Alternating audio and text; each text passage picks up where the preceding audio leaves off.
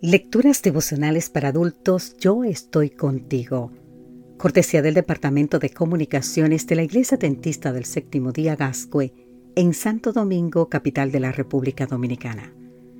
En la voz de Sarat Arias. Hoy, 6 de abril, no los desampararé. En el libro de Isaías, capítulo 41, versículo 17, nos dice, Los afligidos y necesitados buscan las aguas pero no las encuentran.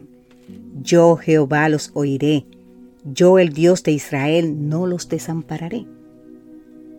Durante la ocupación nazi, Hermann, un judío que vivía en Holanda, al ver que su vida corría peligro, pidió ayuda a Diet Emman. La señorita Emman habló con su novio, Heinz Sietzma, y trazaron un plan para que cientos de judíos fueran escondidos en granjas de cristianos holandeses en Belowe. Dead Eman sabía que ayudar a un judío era tan peligroso como serlo. Sin embargo, creía que la solidaridad es un imperativo cristiano. Y en 1944, Diet y su novio Hein fueron encarcelados por ayudar a judíos. Ella fue enviada al campo de concentración de Bugud, en Holanda y posteriormente fue liberada. Pero Hein fue trasladado al campo de Dachau, en Alemania, donde murió en 1945. Ella nunca más lo volvió a ver. Antes de salir de Holanda, Hein escribió una carta a Diet y la tiró por la ventanilla del tren con la esperanza de que llegara a manos de su prometida. Alguien la encontró y se la entregó a Diet.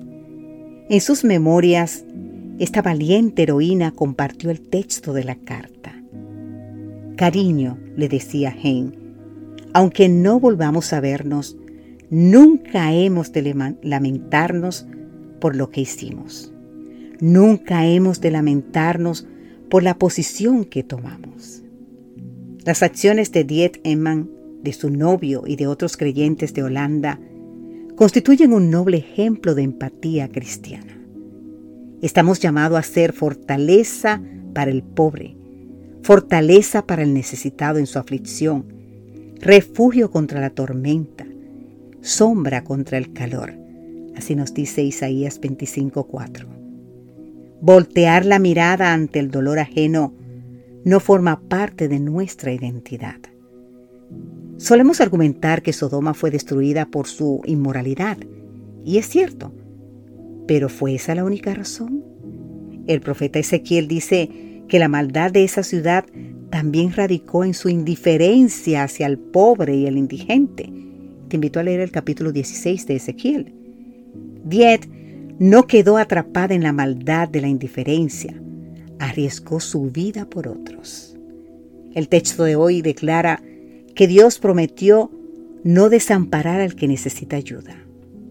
Los judíos holandeses vieron el cumplimiento de esa promesa gracias a la obra de cristianos como Diet y Emman. Hoy puede que uno de nosotros sea el instrumento que el Señor usará para que su palabra se cumpla en la vida de un afligido y necesitado estará dispuesto a ayudarlo. Que Dios hoy te bendiga en gran manera. Amén.